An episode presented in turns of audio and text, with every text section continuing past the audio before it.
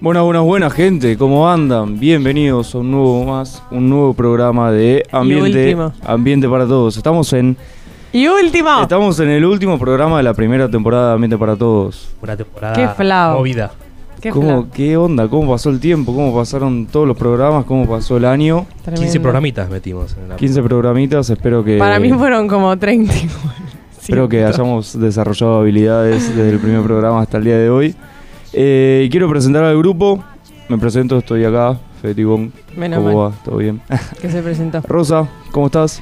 Bien, quiero comentar que me recibí. Vamos, Soy terapeuta Rosa, ocupacional, guacho. Así que nada. Gracias, Sofi. Tenemos a alguien nuevo en la mesa. Sofi. ¿cómo andas, Sofi? Muy bien, muy contenta de poder participar del último programa.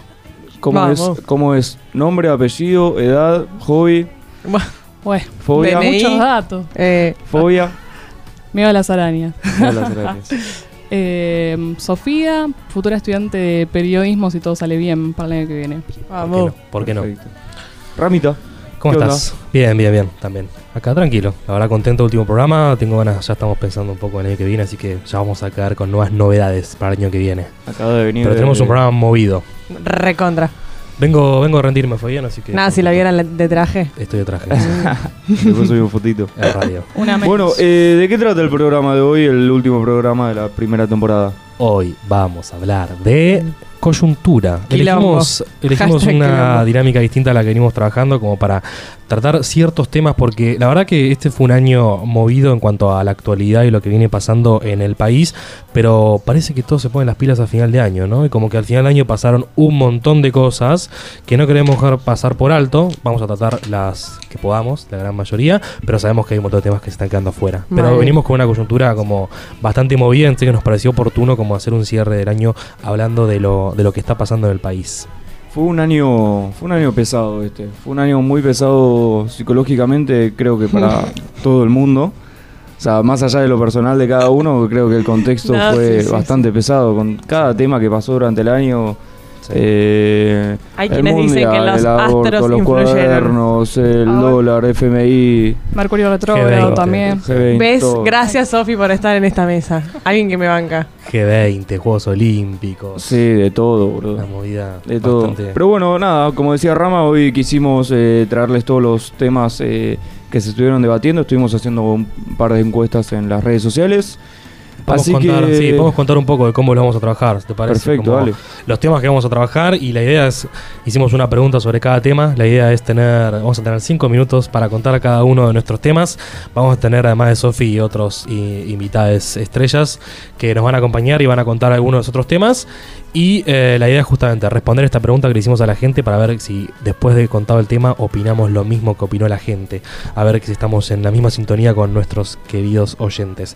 Y los temas que vamos a tratar son Dilos. G20, voy a comentar yo un poco el G20. La polémica resolución del Ministerio de Seguridad De va a contar Fede. Vamos a hablar sobre la crisis migratoria en Centroamérica, que estuvimos comentando un poco el programa pasado y tuvimos Sí. buenos comentarios sobre eso, así que queremos desarrollar un poco más. Nos va a Yes. contar Rosa. Vamos a recibir a Mechi, nuestra querida Mechi, que está llegando un ratito, que va a contar sobre Unicaba y la situación, porque hemos hablado también en nuestro segundo programa de educación de Unicaba. Uf, hace tanto. Y ya pasó bastante, pero bueno, se ve que las cosas avanzaron y se movieron Sí. en un sentido. Mal. Después veremos en qué sentido nos va a contar Mechi, pero hubo avances.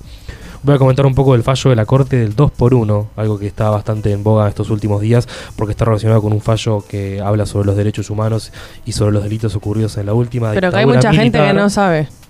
Mucha gente que no sabe la implicancia que tiene, que para mí es importante, digamos, a nivel, desde hablando de los principios un poco del derecho penal y cómo influye no solo en este caso de los delitos de lesa humanidad, sino también en los principios generales del derecho penal, algo que obviamente pasa todos los días con cualquier delito que vemos en, en la calle.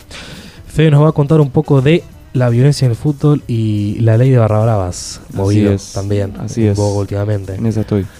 Creación de parques nacionales, Sofi nos va a contar de los nacionales, eh, parques nacionales marinos que tuvo media sanción ayer en, en diputados. Vamos. Una buena noticia. Una Sí. buena noticia. que- Sí, creo que es la única positiva entre todas esas, ¿no? Y después Mechi también nos va a cerrar con algo que, que tuvo uno- una manifestación en los últimos días, que es eh, sobre el caso Lucía también. O sea, la justicia me parece que está bastante presente en este programa, pero bueno, vamos a tratar de no hacerlo tan jurídico y teórico. Muy bien, bueno, tenemos un programa recargado de cosas, así que te pedimos por favor que te quedes con el oído a la radio, a donde sea que los- nos estés escuchando, porque este programa se viene con todo. Vaya a dormir, vaya a dormir, Federico. Vamos con un poquito de música y, y después presentamos los temas en profundidad.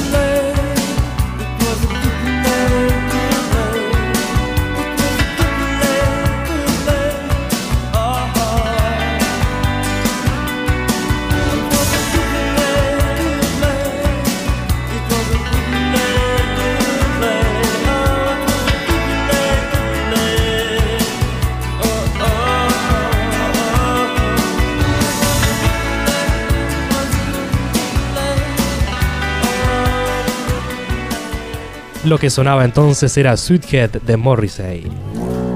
Conoce toda la programación de Ambiente Radio. Ambiente Radio.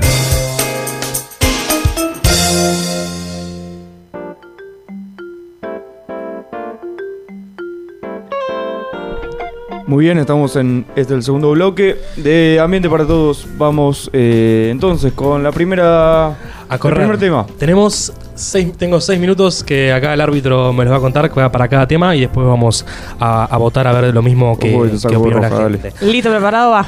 Comenzando ya. Bueno, quiero comentarles un poco del G20, lo que estuvo pasando en Argentina. Para que sepamos un poco, el G20 está compuesto por 20 países, o sea, 19 países y la Unión Europea. Los países son Alemania, Arabia Saudita, Argentina, Australia, Brasil, Canadá, China, Corea del Sur, Estados Unidos, Francia, India, Indonesia, Italia, Japón, México, Reino Unido, Rusia, Sudáfrica y Turquía. Se sientan todos en ronda, como los hemos visto en Los Simpsons y también los hemos visto acá en el G20. Y lo que hacen justamente es establecer distintas reuniones para hacer un documento final. ¿Desde cuándo existe el G20? El G20 existe desde el año 2008, que arrancó con. eh, con una reunión de ministerios de, ministros de finanzas y luego después se formalizó a una reunión de eh, presidentes. ¿Por qué Argentina está en el G20? Un poco porque sí, o sea, los países que forman parte son los países que tienen más, eh, más poderío económico, es lo que se dice, y se mide a través del Producto Bruto Interno, pero por ejemplo el país que está número 21, eh, que es Suiza, está por encima de Argentina, pero sin embargo está fuera, o sea, con lo cual es medio polémico.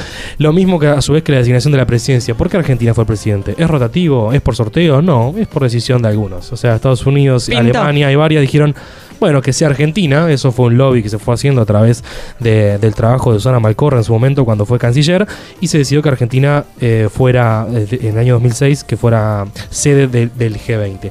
¿Qué implica ser sede del G20? Que sos presidente durante ese año, presidís todas las reuniones que se van realizando en la previa, porque no es solamente que se realizó esto ahora, sino que durante todo el año fueron habiendo un montón de reuniones y actividades que formaron parte de distintas asociaciones sobre distintas temáticas, eh, y después se terminó con la cumbre, digamos, de los presidentes. Pero hubo un montón de perlitas que las quiero contar brevemente, porque aparentemente fue lo que se hizo foco en la cobertura periodística de nuestro país. Tiempo Y ya. las perlitas fueron que Macron llegó y no recibió a nadie más que una persona de chaleco amarillo, que casualidad. Le robaron a un diplomático canadiense y la policía le dijo, güey, pasa seguido. Se quedó un falcon en la puerta de la embajada saudí. La ministra se lució con la bestia. Se confunde al presidente chino y arranca de tiempo la banda, pero se vuelve con un caballo nuevo. Se corta la luz en CCK mientras Duhovne pedía inversiones. La comitiva de Sur Corea tuvo que abrir las vallas para que pase su presidente al hotel. A Trump le falló la traducción simultánea. Se cae el internet en la sala de prensa del G20 y escasean los sanguchitos. Macri se queda pagándole el saludo con Trump y se vuelve MM. Y Macri llora frente a todos los presidentes en la gala del Colón. Eso fue lo que pasó según el periodismo, pero se están olvidando un montón de cosas. La verdad que esto es anecdótico, esas son las perlas que ocurrieron en el G20, pero en realidad hubo cosas un poco más importantes. Cuente. Por eso como para que después definamos si fue importante o no la presidencia de Argentina. En el G20 hubo 17 ver- eh, reuniones bilaterales, que es decir, reuniones de Argentina con otros países, donde se establecieron agendas comunes y hubo acuerdos más concretos, como por ejemplo los acuerdos que hubo con China, en la cual se extendió el swap, que son una especie de préstamo, digamos, de alguna manera, con China, y hubo promesas de inversión. Pero lo más importante es que se redactó un documento final, que no pasa en todas las cumbres del G20, sino que esta sucedió, que es los que presidentes se ponen de acuerdo en un montón de cuestiones. ¿Y en qué se pusieron de acuerdo los presidentes? Se pusieron de acuerdo en cuestiones de comercio mundial, digamos, en la modificación de eh, cuestiones relacionadas con la Organización Mundial de Comercio para, para promover el comercio multilateral entre los países. Hablaron de la sustentabilidad climática, sobre las políticas, digamos, luego del informe de la Organización de las Naciones Unidas con respecto al impacto del cambio de temperatura, y se pusieron de acuerdo en que los, eh, los cambios promovidos por el Acuerdo de París son importantes y hay que trabajar en esa línea. Hubo también cuestiones en política económica, en cuestiones de, de migración, se dejó sentado que es importante la crisis migratoria que después nos va a contar Rosa que está ocurriendo en distintas partes del mundo. Yes, baby. Se habló también sobre el cambio, clima- eh, cambio climático, eh, lucha contra el terrorismo, sobre lo que viene pasando en distintos puntos eh, del mundo también. Sobre el Fondo Monetario Internacional, Mm. polémico, que a nosotros nos viene tocando de cerca, pero sobre la importancia del fondo para el otorgamiento de préstamos. Se habló sobre empleo, se habló sobre educación, sobre Te igualdad queda- de género. Te queda un minuto. Bien, se habló sobre la igualdad de género y lo importante de igualdad de género, que lo hemos tratado en algunos programas, se trató de que sea una agenda integral y que a, a lo largo de toda la agenda esté transversada por una cuestión de género. Como decimos siempre, estas son cuestiones, se establece en un documento final, es una agenda. Hay que bajarlo después a políticas concretas, pero para mí, digamos que soy un poco cre- eh, creyente de las relaciones internacionales y las relaciones entre los países, creo que es muy, muy importante lo que pasó porque realmente se habló muy bien de Argentina y Argentina hizo una fiesta y la hizo bien y en esa informalidad, digamos, por así de- decirlo de alguna manera, se promovieron un montón de relaciones. O sea, el acuerdo entre China y, y- y Estados Unidos que se trabajó también en el marco del G20 es importante y tiene implicancias a nivel mundial. Con lo cual, creo que Argentina fue un buen anfitrión. Entiendo obviamente que se da en un contexto en el cual el país no está de la mejor manera, donde la crisis es importante y llega a todos, pero si lo vemos a nivel macroeconómico, entiendo yo, la inversión, digamos, que implica la organización del G20 trae grandes eh, beneficios a largo plazo. Así que hay que trabajar después en concretar estos beneficios, pero eso fue un poco lo que pasó con el G20 en nuestro país. La gente opinó, La pregunta. La gente opinó y la pregunta era si realmente sirvió de algo que la Argentina sea anfitrión del G20. Yo considero que sí. Fede, vos considerás que sí o que no. Yo considero que sí. Bien. Rosa, Que sí. Sofía. Que sí. Bueno, hay un par de dudas, no sé si están unánime, no si se O sea- creyente de sus respuestas. Bueno, opino después. opino Después, después. después vamos a debatir un poco puntualmente. Pero la gente opinó la misma línea que nosotros. El 50, Más o menos. Estuvo sí, parejo, estuvo parejo, pero el 54% opinó que sí y el 46% que, Que no. no. Pero bueno, ya después al final de todos los temas estaremos debatiendo puntualmente los que tengan más interés para la mesa. Yes, baby. Muy bien. Wow. Seguimos. Respira, Rami. Seguimos. ¿Quién Me toca a mí. El próximo tema, Vamos con la, relo- la resolución del Ministerio de Seguridad, bien, Cinco minutos ya. conocido Ya. como Va. gatillo fácil. Dale, Federico. arrancó tu tiempo. Corre el El relojito Ministerio de Seguridad de la Nación volvió a generar controversia este lunes luego de oficializar la resolución que regula el uso de las armas de fuego en manos de las fuerzas de seguridad. Justo en el inicio de un diciembre que podría resultar bastante conflictivo por todas las cosas que estuvieron pasando, la cartera que conduce Patricia Bullrich, quien generó polémica a su vez el mes pasado cuando afirmó que el que quiere estar armado que han... no, perdón. El que quiere estar armado que ande armado, publicó este lunes en el boletín oficial la resolución 956, que es la del reglamento este que estoy, les estoy contando. Dicha norma modifica el reglamento general para el empleo de las armas de fuego por parte de los miembros de la Fuerza de Seguridad, donde se imponen las novedades del caso. La medida entrará en vigencia el martes 4 ten- de diciembre. Tendrá jurisdicción para la Policía Federal, Gendarmería, Prefectura Naval y Policía de Seguridad Aeroportuaria. El nuevo reglamento afirma que se hará uso de las armas de fuego cuando resulten ineficaces otros medios no violentos, en caso como en defensa propia o de otras personas, en caso de peligro inminente de muerte o de lesiones graves Un portón se abre ahí. y para impedir la comisión de un delito particularmente grave que presente peligro inminente para la vida o la integridad física de las personas.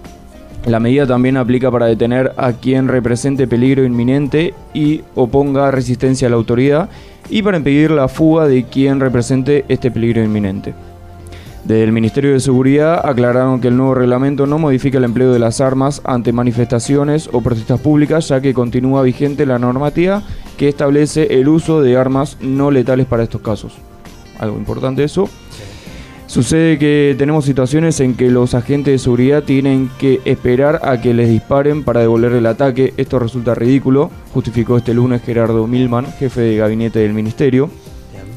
Distintas organizaciones civiles y derechos humanos mostraron su preocupación por el nuevo reglamento de gobierno que autoriza a la fuerza de seguridad a disparar a un sospechoso sin dar la voz de alto y sin que medie agresión directa previa.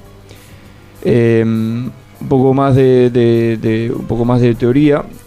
Eh, el Instituto Latinoamericano de Seguridad y Democracia advirtió que el reglamento envía a las fuerzas policiales y de seguridad una señal favorable para la extensión de sus facultades, que además es falsa porque el ejercicio del deber tiene que ser determinado por la justicia y no por un pro- protocolo de actuación. Básicamente se, arma- se- se abre una brecha gigante en la cual todo va por conciencia de, de- de De la, la persona, claro, pero conciencia de la persona en la cual eh, sí, eh, la- es alguna fuerza de seguridad. O sea, si para esa persona esa persona es sospechoso, pumba, le pega un tiro y no, o sea, entramos en una que no se no se va a poder nunca decidir si si era así, si era no, si, o sea, Sí, muy polémico. es muy subjetivo. Muy polémico. No puede una. no- para mí, una resolución así no, no se puede tratar así. Quiero comentar un poco. No lo quise hacer tan, tan largo por, por- porque tiene un poco bastante de teoría. Pero ahora les quiero contar un poco lo que estuvimos preguntando por las redes. Porque mm, Hicimos varias preguntas. hicimos varias preguntas sobre este tema. ¿Qué dice la Eh, gente? Y queremos ver qué dice la gente. Pusimos varias situaciones en las que qué harías si fueras policía, tipo Sí. tres, cuatro preguntas y todos respondían que no, que no dispararían. Ahí Pero fue. la última pregunta fue la polémica. Decile, Fede, por favor. No, pará, quiero, quiero leer. ah, bueno, vas a leer todo. ok. Eh, Imagínate que sos policía, dispararías al presunto delincuente eh, Vamos respondiendo nosotros también. que posee una arma, aunque sea de fantasía. No. Ni loco. No. No. La gente votó un 19% que sí y un, eh, un 81% que no. Así que estamos más o menos Por iguales. ¿Dispararías a una persona cuando esté en grupo y alguno de ellos tenga un arma? No. No. Voy a responder a todo que no, así que. El, el- Ni te gastes. el 13% dijeron que sí, el 87% que no. Vamos con una más. ¿Dispararías cuando por movimientos de la persona crees que tenga un arma? No. No, no, no. No. También. Bueno, 17% que sí, 83% que no. Y, eh, y la última era la de... Ezequiel Amarillo ¿qué opina? Que no. Que no. Nuestro Obviamente operador que dice no. que no. Y vamos con la última que es, ¿qué, consi- qué consideras que es más importante? ¿La seguridad de los ciudadanos o la vida del presunto delincuente? Chan, chan, chan. Rosa, La vida del presunto delincuente. Sofi. La vida. Sí. En realidad, igual es medio La polémica vida- en el sentido de que ninguna de las dos vidas vale más que otra. Claro. Pero no voy a salir Sorry. a matar No, no, por no. una seguridad. por- o sea, bueno, la gente. muy la- polémica. es muy polémica. La gente votó un 64% que sí, y un, eh, de la seguridad de ciudadanos, perdón, y un 36% la vida del presunto delincuente. Acá estamos. eh, Estamos al revés acá. Estamos al revés. Estamos al revés. Te quedo un minuto. Son pocos los casos en los que se da esa circunstancia de vida o muerte de una de las dos personas. Seamos sinceros, ¿no? Como que, que hay que elegir entre la vida de uno o del otro. Porque en ese caso lo que estaba planteando la ¿Son es pocos? Son pocos, sí. Mm. Son pocos los casos. Eh, la verdad que mi Es opinión. una toma de ren, por ejemplo. Mi opinión final es que aumentarle las facultades a una persona que posee armas de fuego. eh, Que pasó en Brasil la y es semana una- pasada. Es una fuerza de seguridad, no. No, sirve, es poder. O sea, Es- No, sé No, si no. vieron, si vieron el video de la semana pasada en Brasil, No, no. donde una, una persona estaba tomando de rehén a una señora mayor y empieza a caminar, empieza a caminar con la persona a punto, con una, el la persona tiene un arma y hace un par de pasos y en un momento como que medio la, la suelta y se separa y cuando se separa cuatro o cinco tiros tu, tu, tu, uno encima del otro el tipo cae, la gente empieza a aplaudir en el video y eh, el electo presidente Bolsonaro lo felicitó y les prometió un Ah. ascenso a los policías. Así que bueno, es el último apague la luz. No me parece la forma de combatir la inseguridad. Pero bueno, ya ¿Puedo deba- leer un testimonio mini chiquitito? Tenés 40 segundos. 40 segundos. Eh, una persona que amo con todo mi corazón me dijo, lógicamente debería estar más regulado, pero digo yo, entre que el cana da la voz de alto, ¿hay tiempo para cuidar al otro? Ninguna vida vale más. De hecho, debería estar prohibido que disparen a matar. Eso sí, debería estar legislado y técnicamente a los canas los instruyen eh, en tiros. Eh, esta persona contestó a todo, eh, digamos, menos la última pregunta, que fue la más polémica, y me respondió. Ningún pibe nace chorro, pero pese a eso, eh, no siento que nada justifique matar. Mi abuela no debería haber muerto. Querías robar el banco, sacarle la guita, hacelo, pero ¿por qué matar? Si me preguntás si elijo la vida de mi abuela o la del chorro, toda la vida te voy a decir que la de mi abuela. Hay que ver cada caso concreto. Exacto. Vamos al corte. Bueno, me parece que, que hablamos bastante rápido, dos temas de coyuntura importantes. Eh, si me dejas, Fede, nos vamos con un poquito de música. Lo que va a sonar es Tuca Your Rhythm de US Free, Me del año encantó. 1993.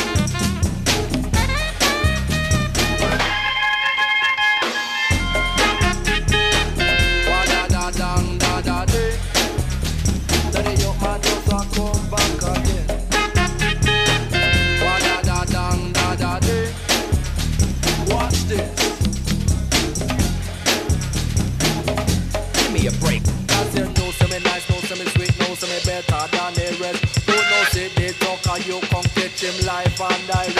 Know me, all up and up. Know me, six foot two and me. Come in and dance and know me do it for you. Cooler, cooler than ice, nicer, nicer than breeze. Ready for the nice of any dance because you know me do with the ease. Follow me one, follow me down, follow me two, follow me and three and four. Cause you know so the dog and you be comfy.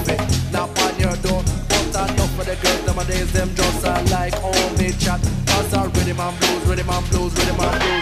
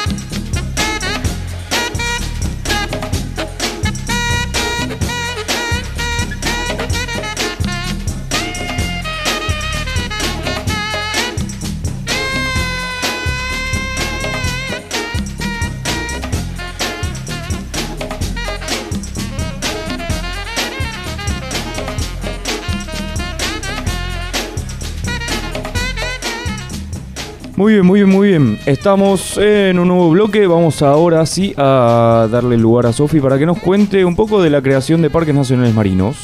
Bueno, empieza a correr el reloj entonces ya. Vamos, Sofi. Bueno, hemos logrado poner a los argentinos de acuerdo en un tema, lo cual es un logro bastante importante hoy en día, ¿no?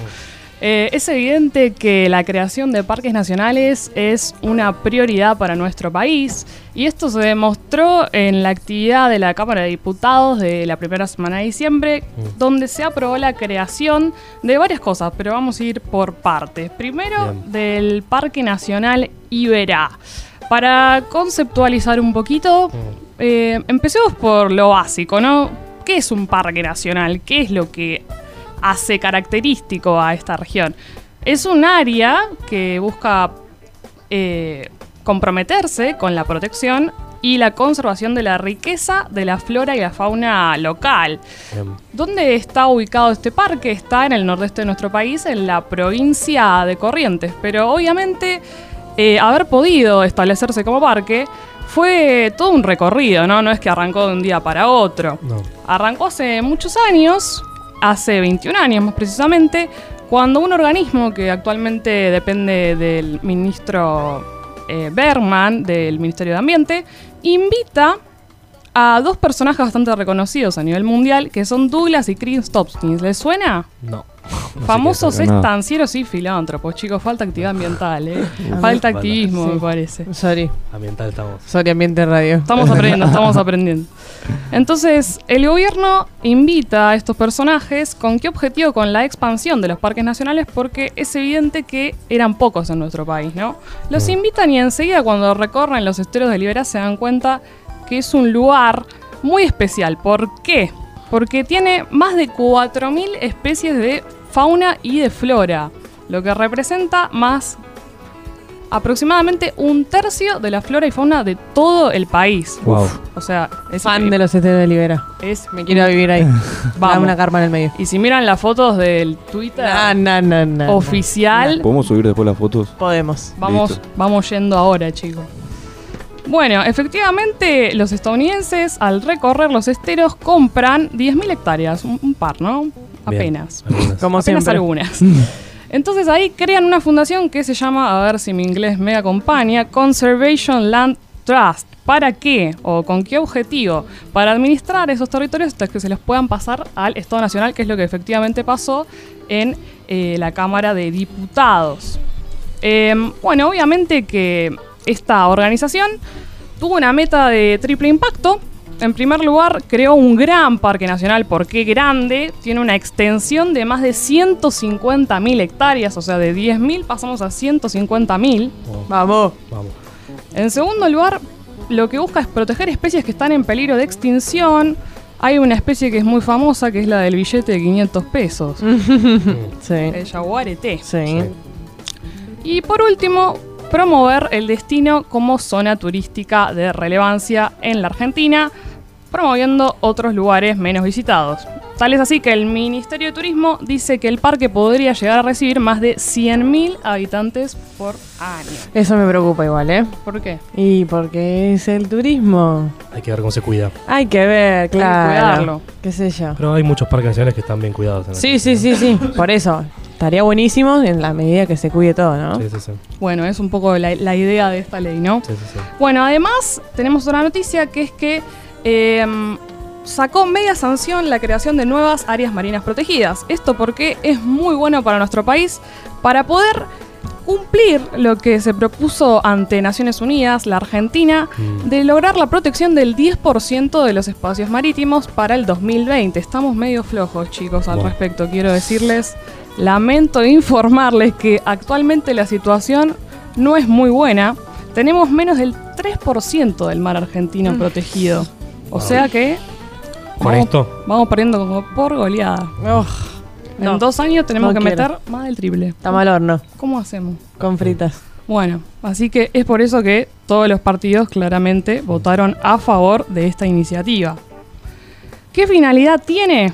Bueno, básicamente proteger especies y ambientes que están amenazados por el extractivismo. Fundamentalmente, ¿qué actividad? La Pesca. pesca. Exactamente.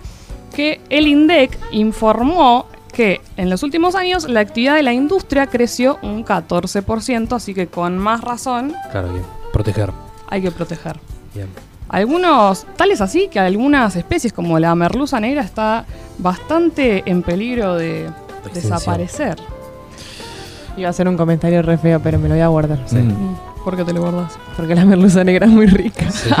Ah, yo soy vegetariana, así que. Eh, bueno, y ¿Qué opina la lo- gente? bueno, eso. ¿Qué opina la gente? La gente opina, ¿crees que sirven para la preservación? El sí La eh, creación de parques marítimos. Bueno, lo que estuvimos hablando, perdón. Eh, eh, un sí tuvo un 86, un 83% de la gente que votó que sí y un 17% que votó que no. Y ahora votaría un 100, me parece, ¿o no? Sí. Yo votaría sí. ¿Qué falta para que esto se convierta en ley? ¿Qué pasa Falta media sanción más. Claro, Tiene que pasar por la Cámara Alta. Perfecto. Velocidad, chicos. Perfecto. Perfecto. Velocidad. Perfecto. Bueno, Wow. Eh, vamos a un corte y después vamos a terminar de profundizar otros temas porque estamos esperando la, la llegada de Mechi que nos cuente un poquito Siento sobre- que son los más polémicos, los Sí, temas sí, que vienen. Pero bueno, hay Vos. que. recordame cuáles vienen. Vamos a hablar de Unicaba, vamos a hablar sobre el fallo de la Corte 2x1, sobre el caso Lucía y sobre la violencia en el fútbol, que se viene pronto un partido. Y la migración de Centroamérica. La migración de Centroamérica. Ramiro. No me olvido. Rosita, me repetí las redes y nos vamos. Sí, en Facebook y en Instagram estamos como Ambiente para Todos, también en Spotify y, tenemos un super mail que nos podés escribir que es ambienteptodos.gmail.com. Muy bien. Los dejamos con un poquito desde México. Tirame viene, el tema. Viene Santana, los mejores Vamos. guitarristas a mi entender, que nos va a estar haciendo escuchar Just Feel Better.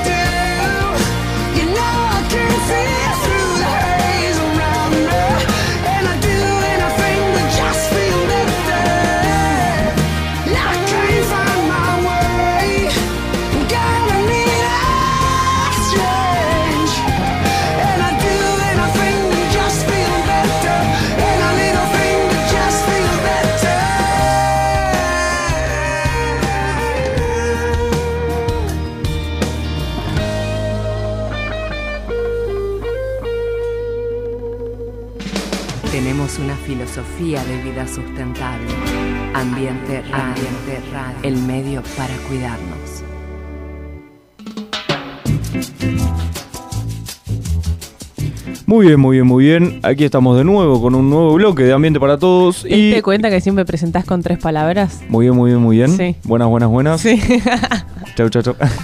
Eh, la tenemos a Mechi. Mechi, ¿cómo estás? Buenas, bien, Bienvenida. por suerte. Bienvenida a la Argentina. Muchas gracias. Bienvenida al programa de Conjuntura. Eh, estuvimos hablando un poquito para contarte. eh, hablamos del G20, hablamos de la resolución del Ministerio de Seguridad, hablamos de los, parques, marinos. Parques marinos. nacionales. eh, y ahora queremos que empieces vos con Unicaba. Que empiece yo. Bueno, Mirá que acá estamos de referee, estamos contando los minutos. Tenés cinco minutos para hablarnos todo sobre la Unicaba. Comenzando ya. bueno, la Unicaba es un proyecto que en realidad se aprobó el 22 de noviembre de este año, que en realidad fue un re- proyecto reformulado que se presentó en el 2017. Fue aprobado por 36 legisladores y hubo incidentes durante la votación de la misma. Es algo que, bueno, como Nada, bueno. Propone una universidad con grado académico para los maestros y maestras, lo que se presenta como positivo por quienes presentaron el proyecto, pero que en realidad se pone en duda porque, la investiga- porque las investigaciones no lograron comprobar que la calidad de la carrera de grado garantice una mejor formación docente que la formación terciaria que ya se ofrece. Implica la eliminación gradual de 29 profesorados, que eso es algo que en realidad se cambió porque antes era más radical. O sea, antes decían se van los 29 Claro, ahora es los gradual. 29 profesorados de una. Eh, va a ser dirigido por un recto ordenador que es designado por el Ejecutivo local y este debería definir junto con, el resto de las autoridades porteñas el nuevo estatuto de funcionamiento y de personal de la institución. Se tomarán evaluaciones periódicas al resto del profesorado para promover autoevaluaciones que van a estar a cargo del Ministerio de Educación, que esto en realidad es algo positivo porque bueno, porque eso promueve la autoevaluación constante que se le haga a los profesores. Empezará a funcionar en el año 2020 y bueno, y unido a eso, en relación a la financiación, no quedó todavía explicitado de dónde se va a sacar el presupuesto para el proyecto porque bueno, es algo que se va a ver en el Problemas 2020. de la Argentina de 2020. ¿Cómo vamos a planificar en el 2018 para 2019 algo que en el 2020 nada, falta un montón, total. Eso en realidad es lo que genera mayor polémica porque decís, bueno, si no tenemos un En lugar mis- claro... Mis ironía es. la- Y bueno, Sí. bueno, así me manejo. Este, pero bueno, en realidad es lo que genera más polémica porque si todavía no sabemos de dónde vamos a financiar el proyecto, puede que traigan una empresa externa, pónganle y que bueno, se privatice y que termine no siendo nada nada público y, y Perdón, bueno. proyecto que ya está aprobado. Proyecto sí, ya aprobado. En realidad, no claro, no es antes era un proyecto. proyecto, ahora ya es eh, ley. ley. Sí, sí. Bien, esos son todos los lo que se con Unicaba. ¿Y qué, qué le preguntamos a la gente con Unicaba? Con respecto. Qué dilema, ¿no? Le preguntamos si estaban a favor de la medida impulsada por el gobierno con respecto a Unicaba. Entiendo que mucha gente tiene información, mucha gente no. Lo interesante es ver cómo opina la gente, ¿no? En el sentido de que a veces sin información lees Unicaba, decís sí, no, por el nombre, por las palabras, por ahí la gente sabe. Bueno, claramente la pregunta fue, ¿estás a favor del proyecto? Sí. Y el 95% de la gente puso que no. Muy bien. Muy bien. Rotundo. Bien, estamos, coincidimos con nuestros Coincidimos. oyentes. Me gusta que Sí. estemos en la misma línea. ¿Coincidimos? Coincidimos. Bueno, yo Coincidimos. iba a ser futura, bueno, que, quiero estudiar para ser docente y definitivamente no hay. Y nos quedamos con psicología, Mechi. Sí. Bueno, podés ir a, podés ir a preguntarle al 5% dónde, Sí. dónde estudiar. Por ahí este Sí. 5% tiene la respuesta de lo que estás buscando saber. Así que bien, Unicaba, movido. Bien, te sobró el tiempo. La verdad que pudiste contar una noticia en poco tiempo. Y bueno, así soy, así soy. Pero bueno, ya después igual al final tenemos tiempo para debate para que cada uno pueda seguir, digamos, eh, contando más sobre su tema y salvando las preguntas de les compañeros en la mesa. Próximo tema. Pim pam pum, ¿quién va? Pim pam pum. ¿Yo? María Rosa Sánchez May- Cao. May- No paran de inventarme nombres. Bien. Lo que sucede con la crisis migratoria es que la situación de violencia y corrupción en los países centroamericanos, más que nada lo que se llama el Triángulo del Norte, que sería El Salvador, Guatemala y Honduras, es el principal factor, eh, digamos, que está moviendo a la gente a migrar masivamente a Estados Unidos. Eh, hay miles de centroamericanos que decidieron salir para Estados Unidos por la falta de empleo y la violencia de grupos criminales y de acciones gubernamentales que hay, ¿no? Y bueno, nuestro querido presidente Donald Trump eh, dijo esta semana a la caravana de migrantes que la mayoría son hondureños, que se den la vuelta y regresen a su país, ya que no va a permitir la entrada de gente ilegalmente. Pega la vuelta, hijo. Claro. Exactamente, gracias Sofi. Eh, Cito dijo, vuelvan a su país y si quieren soliciten la ciudadanía como otros millones están haciendo. De hecho, amenazó eh, la semana pasada con cerrar militarmente la frontera con México. Más de 7.000 efectivos militares estadounidenses comenzaron a instalarse desde el viernes en la frontera sur con México. Y se espera que el número se complete a fin de semana eh, en tres estados fronterizos. Vámolón. O sea, Del terrible. mundo. la- la- Para en el mundo, me quiero bajar. la situación, digamos, con respecto a la gente que queda, como dijimos la otra vez, ¿no? Que hablamos en el programa, el último programa, varada en campamentos, porque es una situación en la cual la gente queda literalmente en la, la frontera. deriva, o sea. Eh, es increíble, si pueden buscar la, la cantidad de fotos que hay. No, eh, no. Sí, es De terrible. gente en las fronteras se hicieron, se hicieron, bueno, conocidas muchas fotos ahora en el último tiempo, eh, principalmente los niños, ¿no? Que se encuentran totalmente fuera de sus casas y Desprotegidos, ni hablar. totalmente desprotegidos. Y a mí me pareció muy interesante un comentario que leí en, en las redes de una persona que decía, si en vez de mandar 7.000 militares hubieran mandado 5.000 personas de la agencia de- del, del Estado, ¿no? Para revisar la- las... Las, las propuestas, digamos, de las postulaciones para recibir la ciudadanía, como dice Trump, quizás el Hubiera sido destino diferente. hubiera sido otro. Pero bueno, es una Mm. crisis realmente importante que se da en Centroamérica, que por ahí no estamos muy cerca hoy, pero también se da en otras partes del mundo. ¿no? Sí. Y que los motivos son varios, porque todos están emigrando de alguna manera por motivos distintos, algunos por económicos, sociales. eh, nosotros hablamos del caso de, de Nicaragua, que eran más eh, Sí. problemas políticos, Sí. Pero también se vienen migraciones eh, productos del cambio climático y de la falta de tierras para poder cultivar. Es un tema que se viene fuerte en los próximos años, lamentablemente. Así que hay que ver qué políticas toman los estados. Esto después del G20 que se habló de- del digamos, el reconocimiento de la problemática migratoria. Estaría bueno como ver cómo se baja en un plan de acción a futuro. Todo un dilema. Seguro. Bueno, y la pregunta que hicimos en redes fue: ¿crees que los países deben recibir a los inmigrantes? Sí. ¿Y qué contestaron? Yo creo que sí. 98, ah, Yo digo que sí. yo digo que obviamente que sí, ¿qué hace con toda la Obvio gente que, que está ahí? sí. Bien. No, ¿a dónde se va? ¿Desde cuándo un documento de otro país debería.? Y, bueno, no, habría que ver en, habría que ver en Argentina, por ejemplo, hoy pasa mucho que eh, hablamos de los eh, migrantes eh, latinoamericanos o de los países vecinos y le preguntas a la gente, ¿estás de acuerdo con que migren? Y no todos, ¿eh? Y muchos te van a decir no. Eh, se llena de gente, que no sé qué, que no hay Hay que- lugar, que la De los uva. Hay hospitales, que cobrarle impuestos, de no los sé hospitales, qué. de la educación. No es un tema tan unánime, ¿no? Por ahí No, si lo no, vemos no, de no, lejos no. sí, en este caso estamos hablando de Centroamérica, pero si lo vemos en nuestro propio país. No, ni hablar. No, y además ni siquiera, o sea, de gente de nuestra edad, porque vos decís, ah, güey, es un viejo que piensa así. No, no, no. no, no, no, No, es no, no, eh. Bueno, de hecho, el 98% dijo que claramente sí.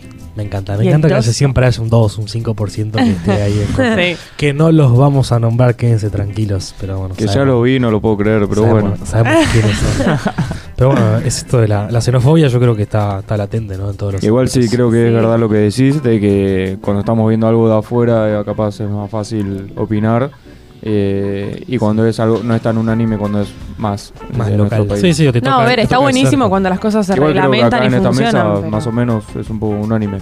Sí, igual también, Sí. o sea, no, no tengo acá ahora puntualmente estadísticas sobre el tema, pero es muy común que en general la, la gente de los, de los países eh, sobredimensionan, digamos, la gente, eh, la percepción que tienen con respecto a la cantidad de inmigrantes que hay en el país. Si vos hoy preguntás a cualquiera qué cantidad de inmigrantes te parece que hay en Argentina, te van a decir el 20%, como que está lleno de gente de otros países.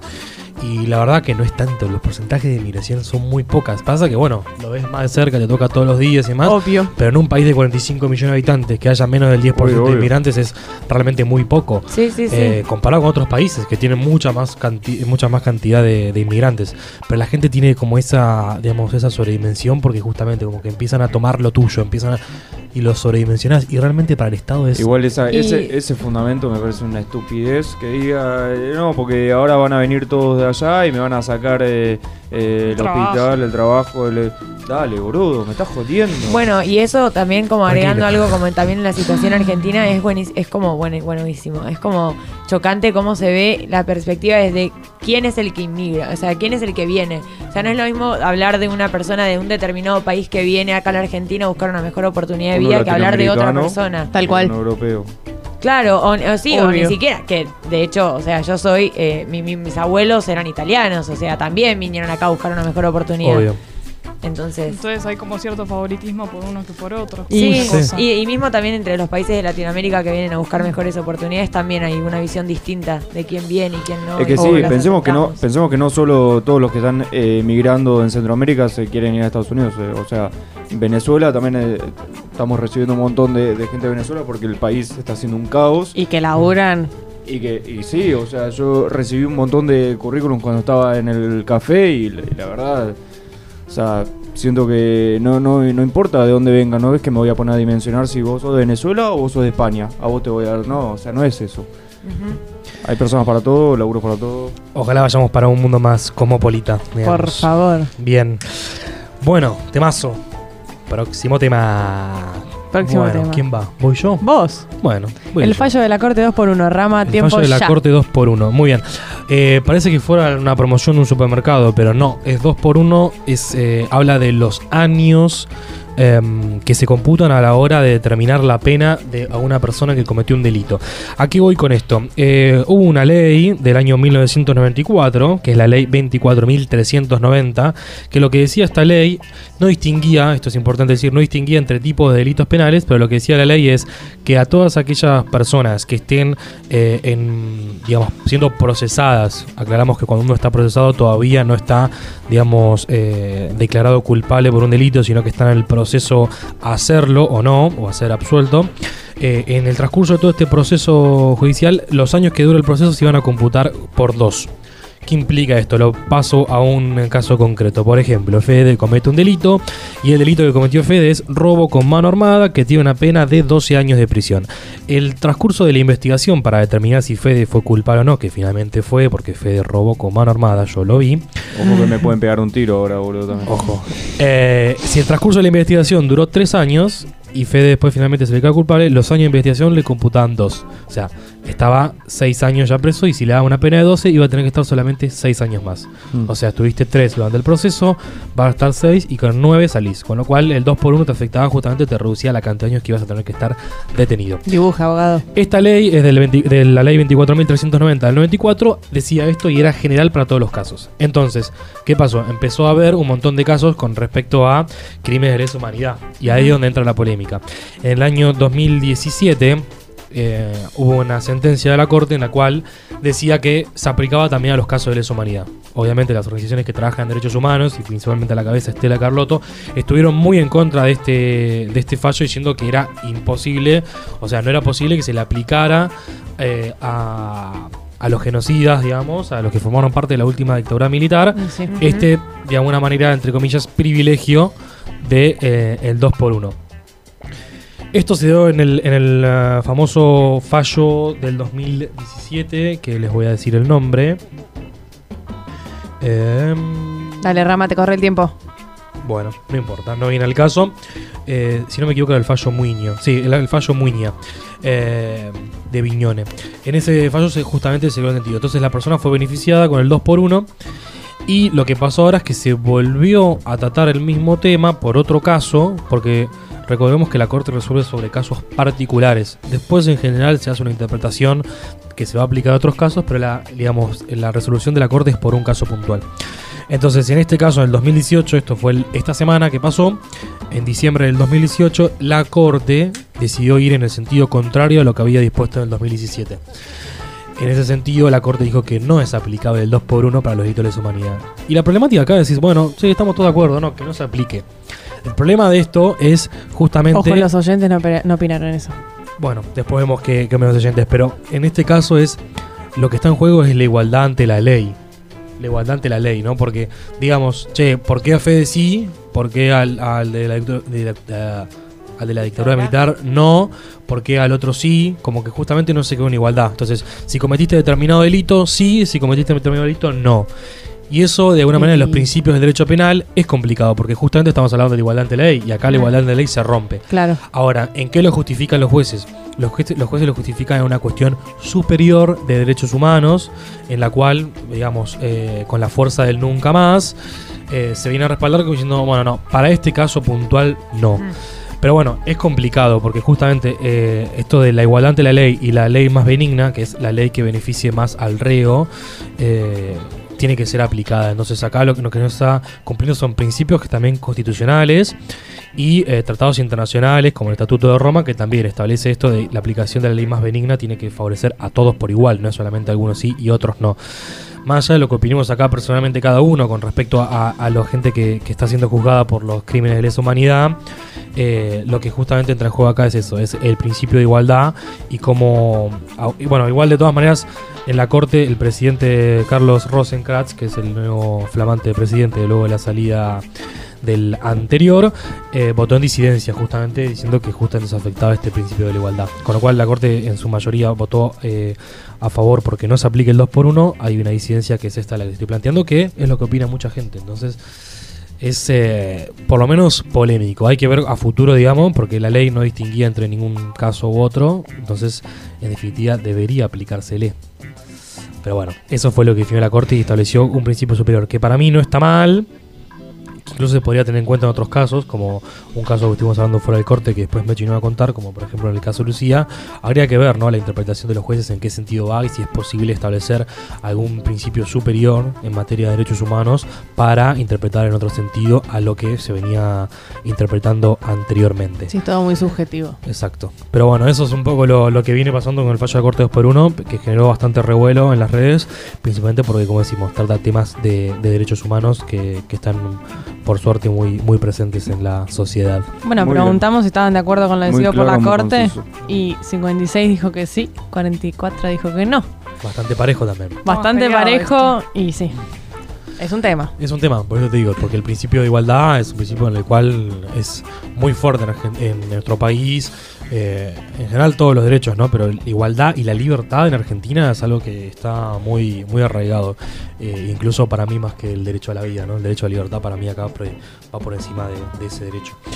Pero bueno, eh, para debatir en otro momento. Muy claro, muy conciso, gracias Rama. Gracias, Fiti. Vamos a ir a escuchar un poco de música, ya que en el próximo corte, en el próximo bloque, perdón, vamos a estar hablando de la violencia en el fútbol y del caso Lucía. Un poquito de musiquita.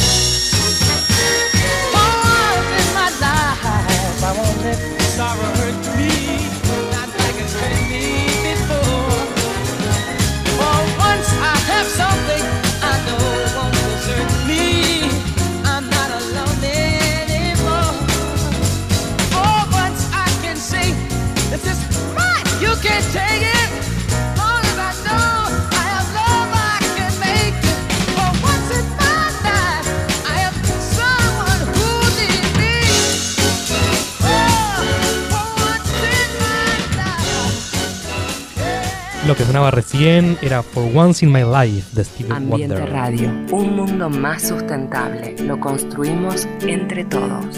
Ambiente Radio, el medio para cuidarlo, el medio para cuidarnos. ¿Qué onda? Nuevo bloque y vamos a... Los en últimos dos en temas. En este bloque vamos a meter eh, violencia de género... Eh, no, violencia de género. Uh. ya estoy Ya está pasando. Diciembre. Violencia en el fútbol y caso Lucía. Eh, bueno, empezando un poco de violencia de fútbol, Vos, vos, sos voy a hablar de la violencia en el fútbol y de la ley de barra bravas. Violencia de fútbol, más o menos les voy a no sé, introducir, pero todos más o menos ya sabemos lo que es. Y el nivel de pasión de los hinchas de fútbol provoca problemas a veces y los choques entre aficiones pueden resultar eh, con- en gran violencia o con gran violencia. Algunos enfrentamientos violentos son provocados de manera deliberada por personas o grupos organizados a los que suelen llamarse ultras o, como más lo conocemos todos acá en. Argentina, barra bravas. La violencia de estos barra bravas ha tenido distintos grados de gravedad. Ha habido muchos casos de asesinato de hinchas dentro y fuera del estadio mediante apuñalamientos, palizas e incluso disparos de arma de fuego. Muy. Eh, roturas de locales, como ya Polémico. conocemos, El bendito peleas McDonald's. con la fuerza de seguridad y demás. Eh, la violencia de los hinchas ha afectado también a los jugadores, eh, que se ha vuelto un poco más frecuente últimamente cuando se dan casos de, de negociación y demás. O, un ejemplo, ponele, el jugador colombiano Andrés Escobar, fue, eh, que fue asesinado poco después de volver de- a Colombia, después de jugar la Copa del Mundo de 1994, asesinado Asesinato que pudo deberse a que marcó un gol en propia meta que causó la eliminación de Colombia de la competición. Una Esta- locura. Esta locura de la que les estoy hablando. No, fuimos a la B. Los Barra Bravas entonces son grupos violentos organizados eh, dentro de las hinchadas de fútbol. Eh, fueron, fueron un poco la historia de los Barra Bravas es que fueron identificadas por la sociedad como grupos organizados violentos en 1958 tras la muerte del espectador Alberto Mario Linker eh, a manos de la policía en un partido entre Vélez Arfield y River Plate. Acá es cuando se comenzó a hablar del término barra brava. o sea que no es nada nuevo.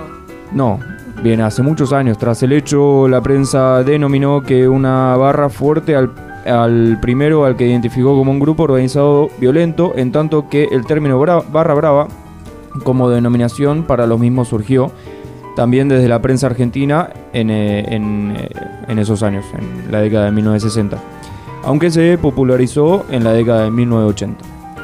Y un poco más ahora, la, a- ahora más a la contemporaneidad. Desde la década del 2000 se comenzaron a producir cada vez más problemas internos en los barras bravas, habiendo disputas violentas entre algunos de sus miembros por el control de las mismas y por ende de sus negocios ilícitos. Debido a ello, un gran porcentaje de las muertes relacionadas al fútbol desde entonces han estado relacionadas a disputas internas dentro de estos grupos o eh, con peleas de otras hinchadas.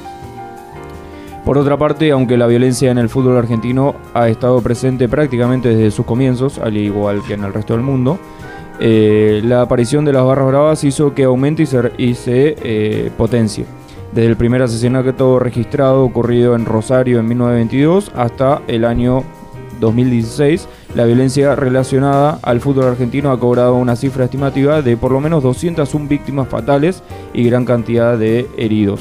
Estos son unos datos muy al aire porque en verdad todos sabemos, sí, todos sabemos que hay muchísimos más que no se sabe y como que esto te, lo, te, lo- te da como un marco muy teórico a lo que todos vemos cuando vamos eh, cuando vemos en la televisión, cuando vamos a la cancha, cuando eh, cuando participamos de algún evento eh, futbolístico nos damos cuenta de el gran negocio que es todo este tema, dado que no pasa en un partido de rugby, en un partido de polo, en un partido de Sí, sí. tenis, No. o sea, no, no pasa en, en- en otras, en otros deportes como en el fútbol, por la cantidad de dinero que se maneja. Eh, y bueno, y un poco el proyecto que busca combatir las barras bravas eh, incluye el- en el Código Penal delitos estrictamente ligados al entorno del fútbol y busca cortar las fuentes de financiamiento de los grupos delictivos. Todos sabemos que los barra bravas no es que solo se dedican a hacer quilombo en la cancha o quilombo en las calles o demás, que no. sino que están todos entongados con los, eh, con los dirigentes de los clubes y que cuando está todo tranquilo es porque están los negocios eh, En paz. en paz. Como que están todos recibiendo. Cuando hay mucho quilombo es cuando hay alguna contraparte que no se está solucionando o que no les o que no o demás. Eh, El Estado también muchas veces, ¿no? Dirigentes, barras bravas y Estado, ¿no? Claro, Obvio. sí, sí, o sea, no, no es que... Por eso, eh, ahora vengo, ahora vengo con eso. Un poco del proyecto, eh, cuenta el, eh, el proyecto del, del Ejecutivo había sido criticado por faltas de proporcionalidad con otros delitos previstos en el Código Penal, pero el texto que quedó en pie para que pueda avanzar en la sesión de este jueves es mucho... es como más light y abre muchas polémicas. La iniciativa tuvo importantes modificaciones en cuanto a los años que debería... eh, Las penas. sí, Claro. que deberían condenar con las penas.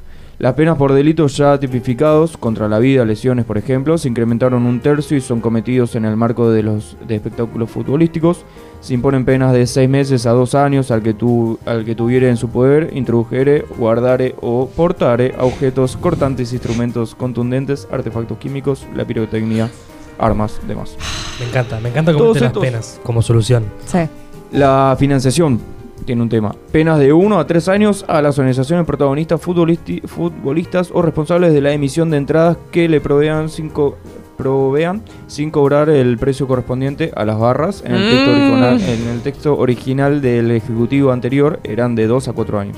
Como que lo único que fueron cambiando fueron los años y no, no, no- no no es una nada. aplicación. Como si el barra fuera a la cancha con el código penal abajo del brazo, ¿no? Claro. No, a ver, dos, tres. Claro.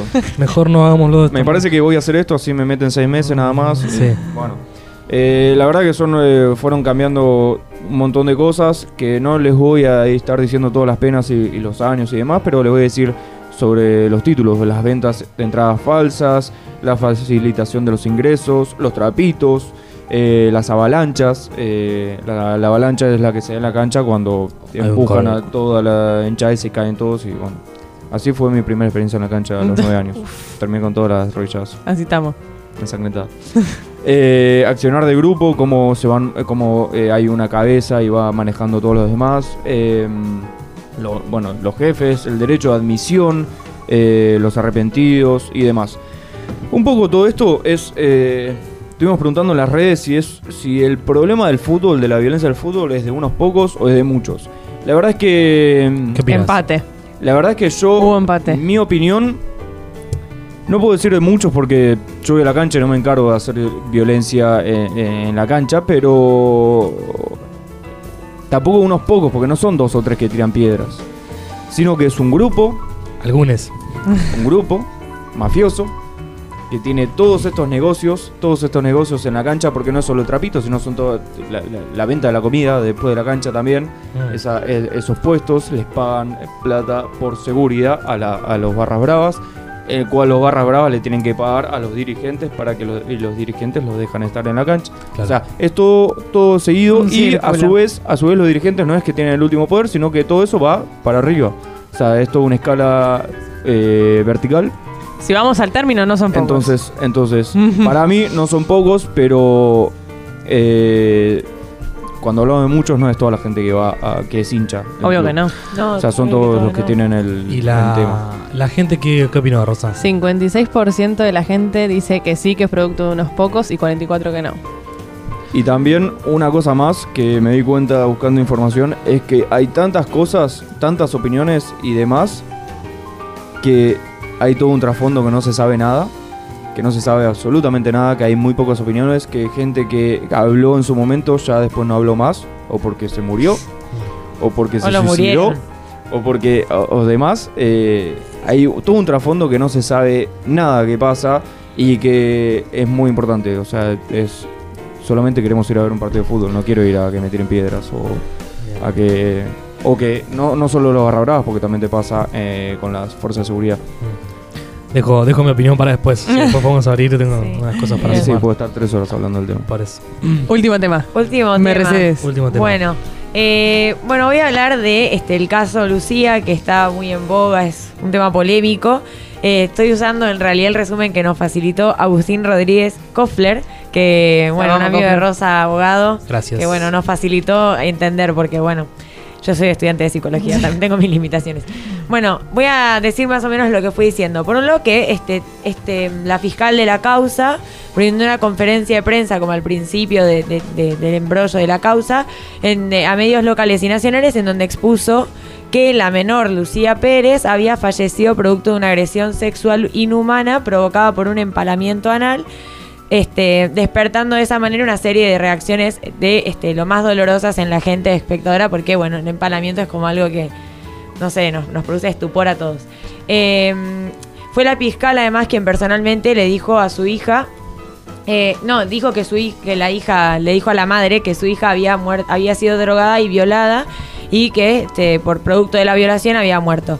La doctora Carrizo, quien participó de la, de la autopsia de, Lucía, señaló en realidad en el debate que jamás le transmitió, le transmitió eso a la fiscal y que no existió dolo. En realidad, los peritos llegaron a la conclusión de que no existió dolo. Cuatro peritos y dos este, em, como personas que también brindaron su opinión, también profesionales, Sí. dijeron que no existió dolo en realidad, que dolo es la voluntad de cometer el delito este, en- por parte de este, Farías, porque este, en realidad lo que, lo que plantean es que este, es, él la llevó a la sala de salud en el momento en que empezó bueno, a, descompensarse y que se quedó esperando a que Lucía saliera y tuviera el resultado por parte de los médicos de cuál era su estado de salud. Es decir, que había como cierta intención de acompañar a la menor en el momento de, este, de bueno, de, de saber cómo estaba y, y de, y de- y no, no de lavarse las manos, sino bueno, de, de, de sí, saber cómo estaba Lucía. Sí. Eh, que las relaciones fueron consentidas y que aun cuando le hubieran suministrado drogas,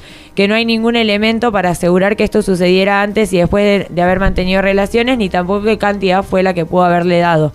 Y de las declaraciones de la madre, padre, hermano, amigas, directora de la escuela, surge que Lucía era buena estudiante, que tenía en mente ser ve- veterinaria y se que se comportaba bien socialmente, que era alegre y que si bien consumía marihuana y alguna cocaína, que no tenía rastros de adicción alguna y mucho menos una adicción que la llevara a prostituirse. No se advierte a lo largo de las conversaciones que tuvo con Farías este, que, esta lo- lo hosti- que este la hostigaban y que la amenazaba o que se valía de una situación de superioridad para lograr someter a Lucía y cuando ella le pedía de, pro- de posponer los encuentros, por ejemplo, que iban a tener, Farías le decía que le hiciera corte y que si no quería verla, este, que no viniera y, y bueno, y que no había problema. Que no diera vueltas.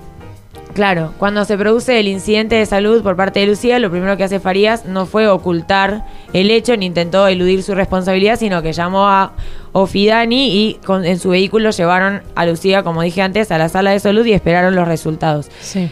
Eh, por otro lado, se descartó una convulsión por escasez de signos asfícticos. o sea, asfixia. Y hay lucha por y sí había lucha por respirar en el momento, pero no hay mecánicas de amordazamiento, comprensión de ahorcamiento, nada, nada de nada. O sea, mecanismos tienen un síndrome de asfixia, o sea, la, la estaban asfixiando, pero no porque le, le estuvieran produciendo la asfixia. Sí. Claro. ¿No? Eh, y todo esto, pericia médica de cuatro doctores y dos vedores, ¿no? Vedores, no sé si se dice Sí. así. Y de las pruebas se desprende que no hubo femicidio porque Farías no quería matar a Lucía por su condición de mujer y por eso violencia de género. Y tampoco hubo homicidio, ya que directamente no la quiso matar. Y no hubo violación, ya que las relaciones fueron consentidas y no existió vulnerabilidad de por medio. Esto es lo que nos está queriendo contar Agustín Rodríguez Kofler. Hay muchas Polémico. cosas. sí. Chan. Hay muchas cosas para. Polémico. para Por lo que chivando Fue las manos. mientras- Lo que fue polémico, siento, fue cómo se redactó el fallo y de hecho la pregunta en redes que fue polémica fue, ¿te parece que la justicia tiene perspectiva de género? Y la gente, el 67% respondió que no y el 33% que sí. Bastante gente que sí. Sí. Habría que ver qué entendemos por eso. Me Sí, parece que claro. justamente hay que, que primero. Yo creo que hago. Después, si querés, ahora, después del corte, vamos a debatir Obvio. un poco todos los temas que hablamos. Pero me parece importante hacer una diferencia entre lo que es la interpretación de las cosas y qué, qué fue lo que realmente sucedió y cómo se encaja eso dentro de los tipos penales, que Obvio. es así como establece que debe hacerse la justicia penal. Eh, pero bueno, son varias aristas como para analizarlo de distintos puntos de vista. Me parece que todos confluyen en una misma en una misma idea acá por lo menos en la mesa, pero bueno, hay que está bueno y es válido el debate. Así que si les parece, eh, viajamos al año 1981 a la ciudad de New Jersey y vamos a escuchar Get Down On It de Cool and the Gang.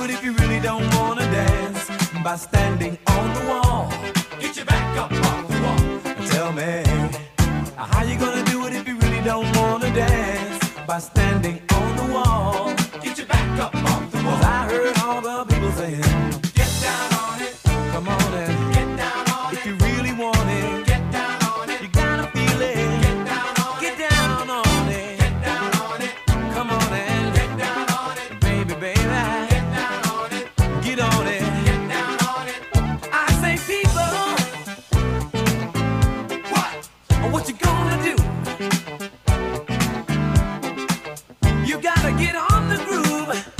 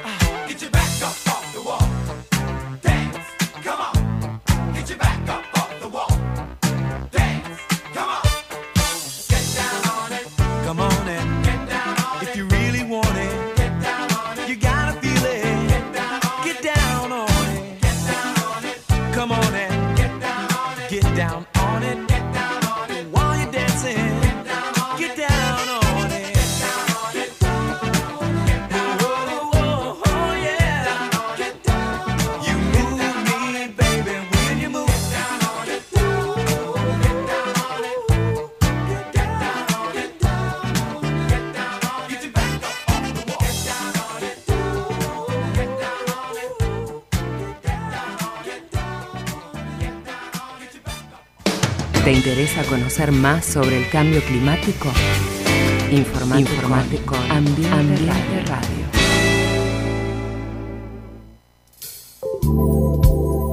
Muy bien, seguimos acá en Ambiente para Todos y para Todas y para Todes.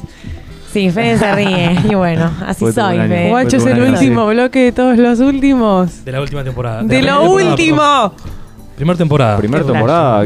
¿Por qué me sacas del año que. Pero polémico. Hicimos un programa, bueno, ¿cuál no? Pero ¿Cuál no? polémico. Igual les quiero comentar que Rosa no va a seguir más el año que ¡Qué mentira! Decidí No arreglamos. Se cae la radio sin mí. No arreglamos y callé, estamos Se negociando. Me parece que te están echando, ¿qué onda? Sí, sí, Sofi. Bancame en esta. Te Y banco, bueno. obvio. Bueno, Si creo queremos que. hacer un salto de calidad, me parece que. Ah, listo. Dale, dale.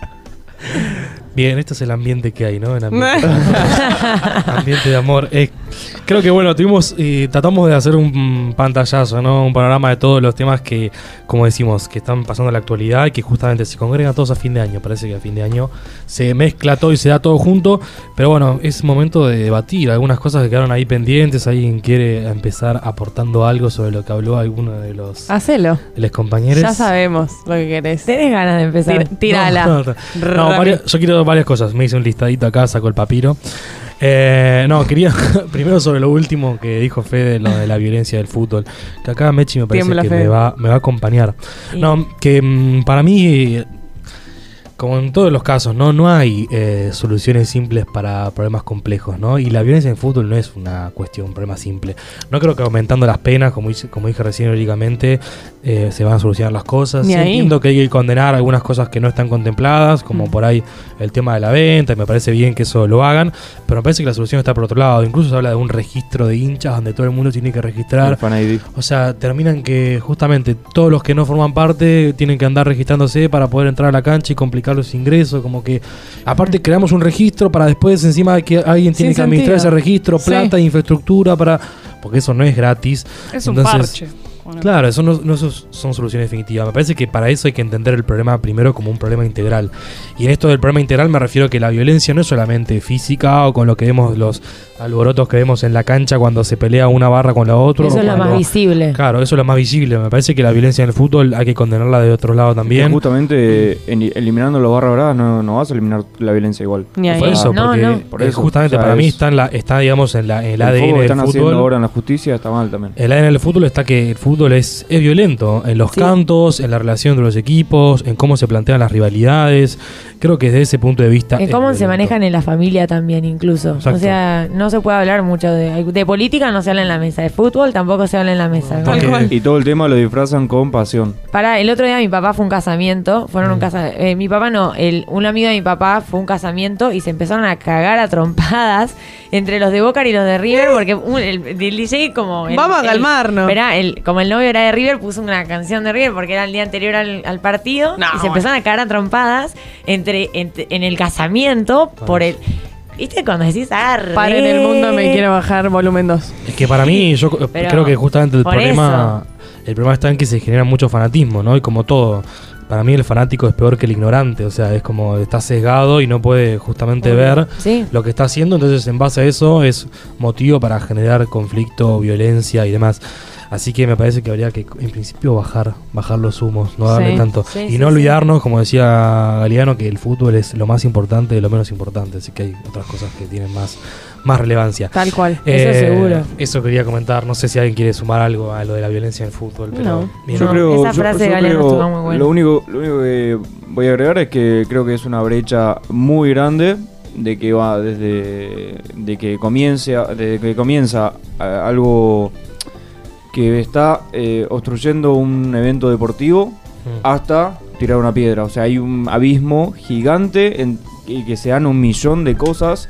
Entonces, justamente no eh, haciendo esto que está tratando de hacer la ley de barra bravas, que es como que estás agarrando un hilo ahí y que te faltan un millón más. O sea, Parche, claro. es un montón de investigación, un montón de, de pericias, un montón de todo a dirigentes, a, a Estado, a barras bravas, a hinchas, a fútbol, a jugadores. Es muy grande, la verdad. Sí, es un mundo. Eh, Siempre pero por el somos por el- optimistas por el, ¿no? dinero que se maneja. Si no, si no hubiera tanto dinero, no, no sería así. Ujú. Seamos optimistas y calculemos que de algún momento se va, se Sí, va a, solucionar, ¿no? Obvio. Bien. Bien, buen tema, vale, ¿eh? trajiste, me parece que estuvo, estuvo bueno, bien tratado. Y podemos sumar algo sobre el caso Lucía, ¿no? Que me parece que hiciste como un panorama más eh, técnico, Sí. pero estaría bueno como expresar un poco opiniones. Sí, del porque yo creo que, bueno, yo le- les comentaba antes en el corte, como cuando empecé a leer todo este resumen, decía, no lo, o sea, no, no, no como no, no, no termino de entender, como, qué, qué pasó en el medio, como, no sé, eh, no sé, es raro. También Lucía, como no está para contar también su versión, o sea. Yo quiero decir que la pregunta en redes fue apuntada a lo que es, digamos, si la justicia, digamos, tiene perspectiva de género. ¿Por qué? Porque se generó mucha polémica en algunas cosas del fallo, Mm. que como que decían que porque se llevaba sin Dor y medialunas no hubo abuso, o porque ella tenía 20 faltas en el colegio y consumía estupefacientes, eh, digamos. Y porque hacía lo que quería. Era como, vale, no. claro. ¿Cómo una mujer va a hacer lo que quiere? Escucha una cosa. Pero Se, se ponía el foco, digamos, en la, a eso apuntábamos con la pregunta, me parece, en redes. Sí, sí, se da, se da también en una, en una circunstancia en la cual en los últimos años en general, pero hoy en día hay, eh, y más con el, eh, digamos, el tema de las redes, eh, la condena social hoy es mucho más fuerte que la misma Grosísima. condena. Entonces, hoy la gente, digamos, va por el scratch y va por la condena social y es- tiene mucho más valor esa condena. Entonces, cuando ya se empiezan a generar esas, esa- esas cuestiones, digamos, como lo que expresó la fiscal, como bien contó Mechi, es difícil romper eso. Ya, Es está, ya instalado, Sí, ya la Sí, gente hay una creencia sobre eso y es muy difícil. Entonces, para mí, justamente lo que hay que hacer es un análisis en frío y es, es complicado también analizar el derecho penal, no es una rama del derecho que sea muy fácil de analizar Y hay mucha desinformación. mucha desinformación y entender, digamos, de separar, digamos, de lo que es la interpretación, como decía antes, de lo que realmente pasó y de lo que técnicamente se puede resolver en un juicio. Que en definitiva los, los que interpretan los jueces no son robots, no es que agarran y dicen, bueno, esta ley pum, se aplica acá, Obvio. sino que justamente hace una interpretación de los hechos y me parece que a la hora de interpretar hay justamente, eh, o por lo menos, pero no solamente producto de este, este único caso, por eso, o sea, este caso genera revuelo por otros motivos, pero me parece que las interpretaciones en esa línea eh, se dan en un montón de casos. O sea, Sí, creo que la justicia no tiene perspectiva de género a la hora de interpretar este tipo de casos. No. Eh, porque justamente se centran en más, más técnico en che, esto no aplica a ningún tipo penal, entonces no es ningún delito, entonces ah, ah, y me parece que hay que ir un poco más allá, de entender que hay otros intereses y que la sociedad está justamente reclamando eh, otras, otras, otras miradas y otros puntos de vista Sí. que tengan en cuenta, digamos, otros valores, como decimos acá, la perspectiva de, de género. Pero bueno, es, eh, es arduo, es arduo el camino y la justicia es muy conservadora, es una justicia, digamos, muy... Poco ayornada. Ya de por sí, Sí. juezas hay. No, o sea, juezas. Sí, las fiscales, menos, son las menos. La, la justicia está, está eh, digamos, repleto de esto. Pero bueno, eh, no quiero entrar mucho más en profundidad en detalle, después si no hablaremos, pero me parecía oportuno decir unas palabras de, de eso. Obvio. Se nos acaba el final del programa. Si alguien quiere sumar algo más, podemos recordar las redes para que nos sigan y estemos presentes ahí. Yo algo muy breve. Dale. Eh, bueno, hablamos de un montón de temas. Espero que, que con esto, si estás un poco desinformado, te hayas podido informar un poco. Y si no, eh, obviamente te hacemos llegar eh, la información y para que puedas nutrir un poco más eh, el conocimiento sobre cada de estos temas y, y demás. Bueno, fue un año largo, pesado, lindo también, Obvio. porque se construyó todo esto que, que no lo podemos creer, la verdad que, que por mi lado estoy muy contento por, por cómo sucedió todo y cómo se armó y el equipo que hoy somos.